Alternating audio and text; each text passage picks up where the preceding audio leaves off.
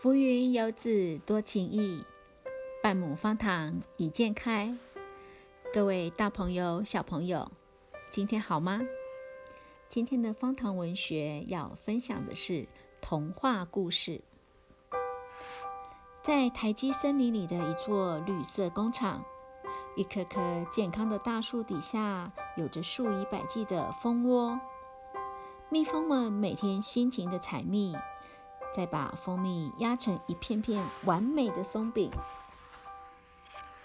这一天，绿头鸭水手和往常一样，用脚丫划过指纹辨识器，在森林里重要的地方细心的巡视检查。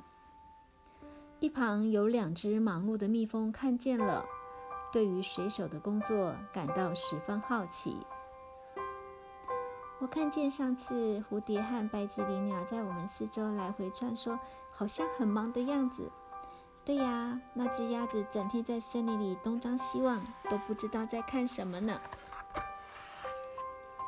黑熊妈妈听到这两只蜜蜂的对话，扑哧一声笑了出来。其实啊，这些动物可忙碌着呢。她想起上个月的一场台风。风雨打坏了森林里的好几棵树木，阻碍了妈妈们行走的路线。蜂窝也坏了好几个。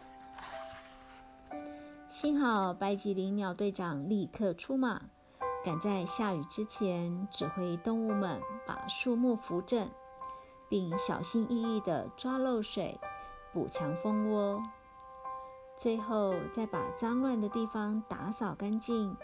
才终于恢复了台基森林的原貌。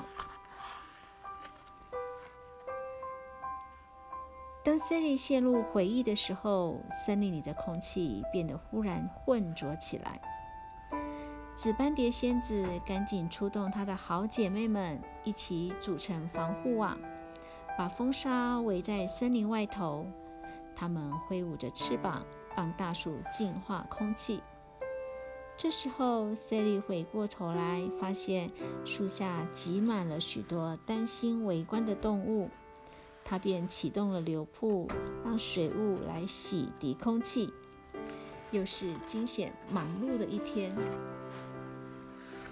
绿管家们除了要处理突发的状况，还有许多每天都必须完成的工作。早上，向日葵花海会跟着阳光的方向，为绿工厂储备好充足的能源。晚上，蜜蜂回家了，它们便开始忙碌起来。它会召集森林里的萤火虫，组成灯光控制系统。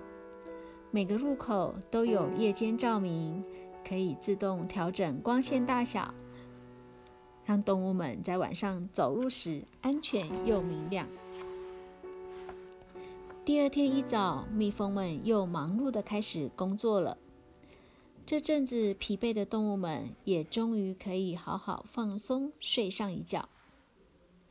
有了这群好帮手——绿管家环境特工队，蜜蜂们可以放心专注地在这个美丽干净的台基森林里制作独一无二的松饼，让全世界品质最好的松饼在太阳底下。闪闪发光，